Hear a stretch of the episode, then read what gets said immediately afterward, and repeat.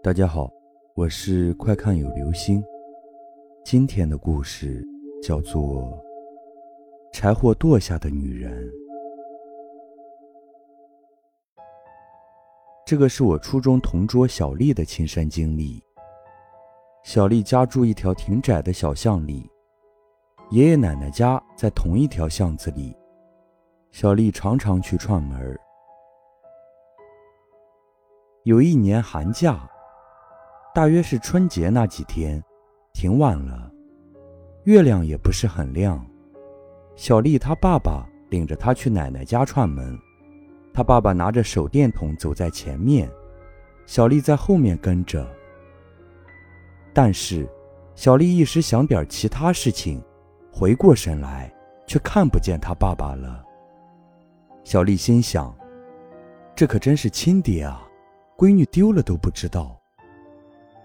小丽认为她爸爸先到了奶奶家，没等她就进屋了呢。横竖巷子也没有多长，垂直的一条路也没多远了，就自己走吧。走了没几步，就听到前面有悉悉嗦嗦的声响。小丽认为是耗子钻柴火垛呢，也没在意。乡村习俗，家家门口存点柴火，煮饭烧火用。这一堆柴火就叫柴火垛，一般上面会盖点塑料布啥的遮风防雨。塑料布的几个角会用装了沙土的水泥袋子压住，避免被风吹跑。前面说了，巷子很窄，人走在路上，差不多就跟柴火垛擦身而过。小丽说，她走到那个有声的柴火垛旁边时。不经意地瞥了一眼，这一瞥可把他给吓坏了。他看见一个穿白衣服的、蓬头垢面的女人窝在柴火垛下面，还会动。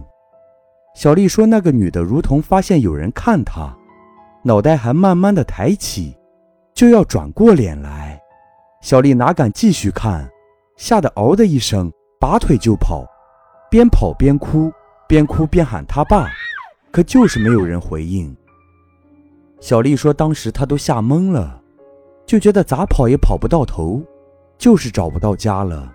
而且巷子里家家户户都关着灯。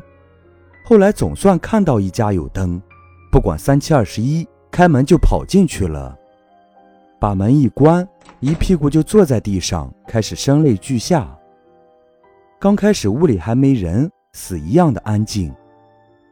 过了一会儿。”就有人进来了，是他婶子，问他这是咋的了，把他爸也找来了。小丽把过程一说，抱怨他爸不等他。他爸说：“我还纳闷呢，怎么走着走着你就没了呢？我还以为你回了家。那应该不是啥女人，应该就是塑料布掉下来盖在水泥袋子上了，加上风一吹就跟会动似的。”不过，小丽过后回想起来，仍是觉得不对。不说其他，单说一条垂直的路上，俩人能走着走着走散了。他跑的时候，大春节的，能没有一家是开着灯的？为啥他一进屋，哭那么大动静，他婶子刚开始没听见？我的妈呀！当时听得我汗毛直竖，细思极恐啊！好了，这就是今天的故事，《柴火垛下的女人》。